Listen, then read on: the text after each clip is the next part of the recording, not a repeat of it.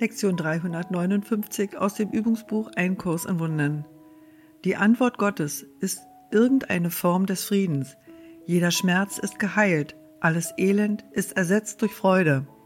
Alle Gefängnistüren sind geöffnet und jede Sünde wird lediglich als Fehler aufgefasst. Vater, heute wollen wir deiner Welt vergeben und die Schöpfung deine eigene sein lassen.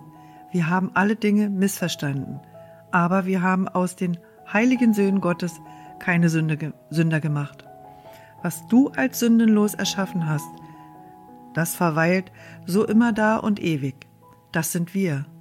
Und frohlockend lernen wir, dass wir Fehler machten, die keine Wirkung, wirklichen Wirkung auf uns haben. Sünde ist unmöglich und mit dieser Tatsache ruht die Vergebung auf einer sicheren Basis, die fester als die Schattenwelt ist, die wir sehen. Hilf uns vergeben, denn wir möchten erlöst sein. Hilf uns vergeben, denn wir möchten Frieden haben.